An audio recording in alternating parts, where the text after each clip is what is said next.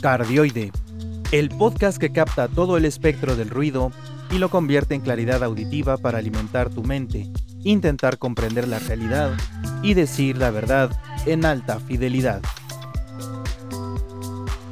Bienvenidos a este sexto episodio de Cardioide, el podcast para alimentar tu mente, comprender la realidad y las verdades de la vida. Soy Manuel Alejandro Torres y soy su anfitrión en este espacio que nació para difundir el pensamiento crítico, la racionalidad y la libertad.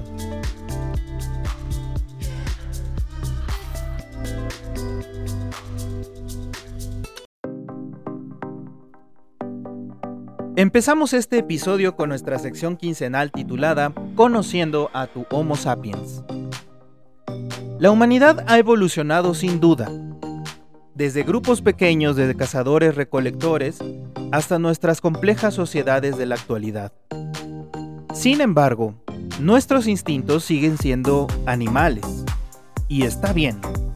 Sin ellos no podríamos saber la diferencia entre peligro, lo seguro, la comida venenosa o la saludable. Es así como varios de estos instintos continúan hasta nuestros días, haciéndonos posible la supervivencia hasta que llegó la corrección política, o los wows o lo que quieran llamar. Pero, pero se reduciría, si quieren hacerlo, a la falta de criterio. Existen Homo sapiens que no reconocen sus instintos como parte integral de sus funciones necesarias para la supervivencia. Buscan acallarlos e incluso los catalogan como erróneos, malos o perversos. Sentimientos como la repulsión, el asco, la duda razonable y el rechazo a lo desconocido, entre otros, son algo que surge en el humano gracias a siglos de evolución biológica y experiencia vivencial. Es cierto que también existen estos sentimientos en el plano de lo irracional, pero esto es mucho menos frecuente. El alejarse de barrios en los que no existe sanidad, orden y seguridad no es un rechazo a las personas que viven en ellos, sino una reacción genuina de autopreservación. La parte racional viene cuando reconocemos que esos barrios pueden ser mejorados por la iniciativa de alguien. Es entonces cuando podemos pasar de esa primera reacción instintiva para pasar a la acción, si se desea, racional. Pero el sentimiento de rechazo, en primera instancia, ya nos salvó de una posible muerte. Si hablamos de barrios asolados por la delincuencia, que son cada vez más frecuentes en mi país, lamentablemente, o algo menos alarmante como un robo, y sin embargo, esto ya es una agresión que nuestra modernidad no debería darse gracias a tener el mínimo respeto a la propiedad individual. Al comer también sentimos rechazo a ciertas cosas, especialmente a lo verde. Solamente voltean a ver a la mayoría de los bebés e infantes. Lo verde en los alimentos es propio de hongos y bacterias desarrollándose en el alimento, por lo que nuestra reacción instintiva es el rechazo. Sin embargo, Conforme vamos creciendo, experimentando y aprendiendo más sobre los alimentos, algunos o algunos niños desde su infancia aprenden que hay diversas tonalidades de verde y saben cuándo un alimento verde es bueno y cuándo está listo para ser desechado o usado para compost. Entonces, conozcamos a nuestro Homo sapiens y ocupémonos en saber los por qué detrás de su comportamiento antes de apresurarnos a juzgarlo desde una perspectiva errónea de corrección política, de rechazo a nuestra naturaleza y de franca falta de criterio. ¿Ya habían pensado así de su Homo sapiens? ¿Procurarán hacerlo cada vez más?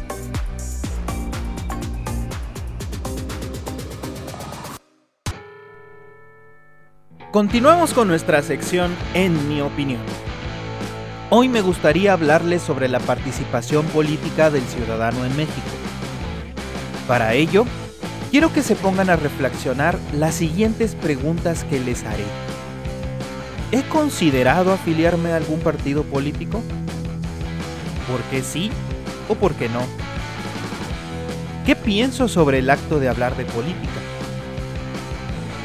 ¿He callado o me he alejado de amigos, familiares o colaboradores cuando hablan de política? ¿Considero que la política no es para alguien decente o de valores? ¿Por qué tengo estos prejuicios sobre la política?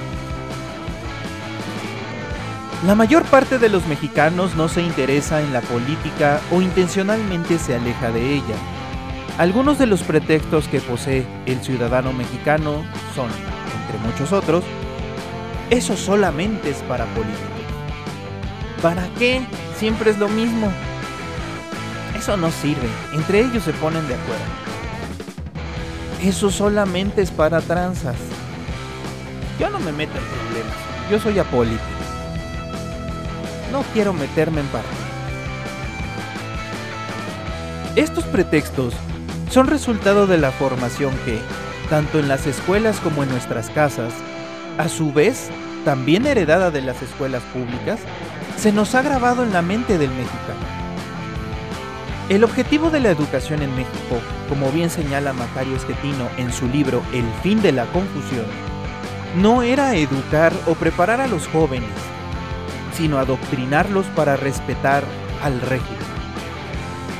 Esto dio paso a una forma de educación pública que justificaba a la guerra civil mal llamada revolución como parte de una tapadera para que la gente no lograra ver que en realidad no hubo una mejora de la situación de la gente, sino que incluso fue peor a como se estaba al inicio de la misma.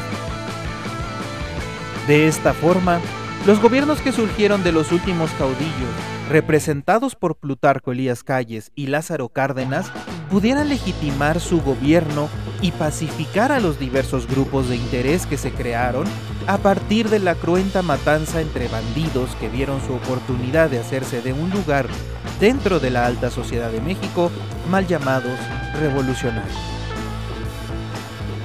Es así como políticos comunistas como Francisco J. Mújica, su compañero de armas y pupilo ideológico, aunque no bien definido y menos instruido, Lázaro Cárdenas, el nacionalsocialista de José Vasconcelos y otra fauna de izquierda con anuencia de la derecha, formaron un sistema perverso de adoctrinamiento para que los futuros mexicanos no se involucraran en la política, pero sí la respetaran sin cuestionarla.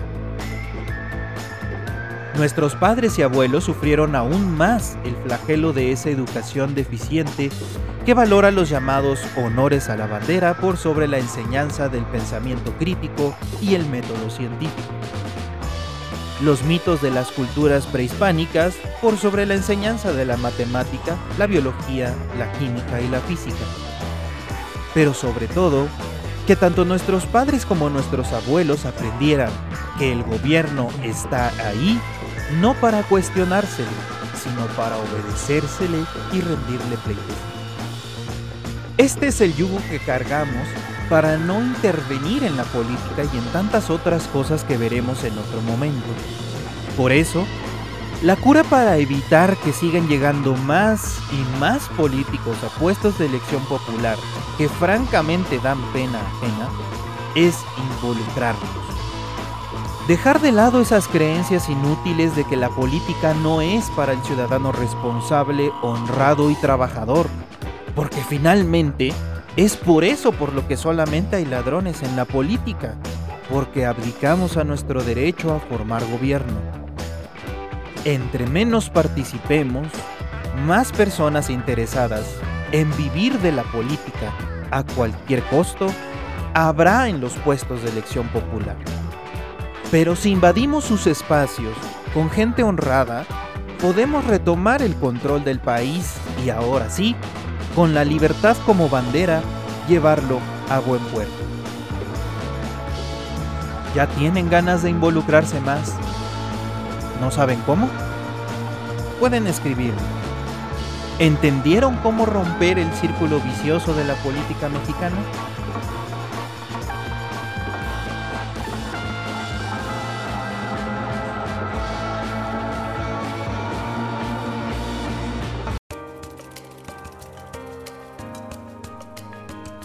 Y en temas menos intensos tenemos nuestra recomendación para disfrutar la vida. Cada que salgo a caminar, recuerdo las largas caminatas que hacía para llegar de mi casa a mi trabajo en el extranjero. En aquella época tenía que hacerlo así para ahorrar dinero, pues la situación era precaria. Sin embargo, también encontré un enorme encanto y una ganancia visual invaluable. A lo largo de mi camino, recuerdo que la primera vez me asombré al ver el piso de mosaico de lo que fueron los baños del Palacio Real Romano de la antigua ciudad en la cual vivía. Estos estaban ubicados debajo, en el sótano, pero a la vista de todos, de, de un edificio apartamental. Sorprendente. Caminando más adelante, en un pequeño parque, vi lo que fueron algunos de los cuartos, de los muros y de otras secciones del mismo palacio. Es increíble lo que uno puede ver, encontrar y presenciar con el simple hecho de haber elegido, o en mi caso por necesidad, tener que caminar. Y justo gracias a eso, le encontré muchísimo placer al hecho de salir a hacer tareas, tanto profesionales como personales, caminando. Es sin duda un ejercicio, pero para mí, más un placer salir a caminar con mis audífonos y música al gusto. Por supuesto, siempre con cuidado de voltear a ver a todos lados y evitar algún accidente o en el muy posible mal rato por culpa de la inseguridad que cada día aumenta en la ciudad en la que vivo o a la que regresé y de la que soy originario. En fin, en donde ustedes estén, los invito a caminar e incluso a explorar las calles que antes no habían tomado. Por supuesto, con mucho cuidado y apelando a su criterio de no meterse en calles peligrosas. Recuerden que también el primer instinto es válido.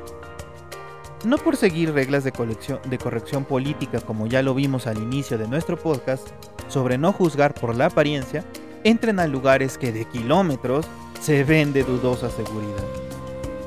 ¿Ustedes también disfrutan caminar en su ciudad?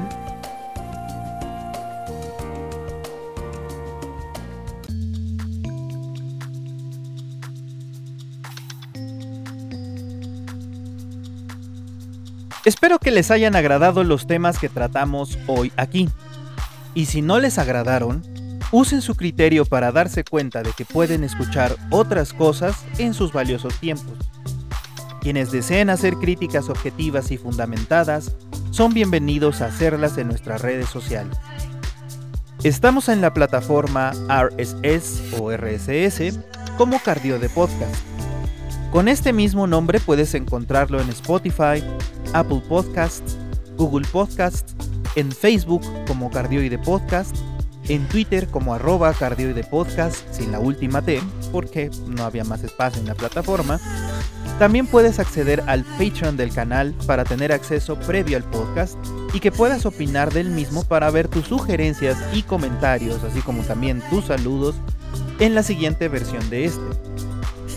Ahí mismo hay diferentes niveles que tienen, además del acceso previo al episodio, una serie de información como análisis de datos, gráficos y bibliografías, además de tablas que se usen para los episodios mercancía del canal y objetos impresos en 3D del canal que yo mismo fabrico. E incluso podríamos organizar encuentros y varitas para compartir ideas, opiniones y pasatiempos en un ambiente amistoso y de respeto. Les comunicó, desde este lado de la emisión de datos, Manuel Alejandro Torres. Los invito a reflexionar lo escuchado aquí y les deseo un excelente fin de semana. Disfruten mucho la vida. Lo más seguro es que solamente tengamos una y que no exista nada más allá. Las acciones aquí y ahora determinan nuestra realidad y nuestro futuro.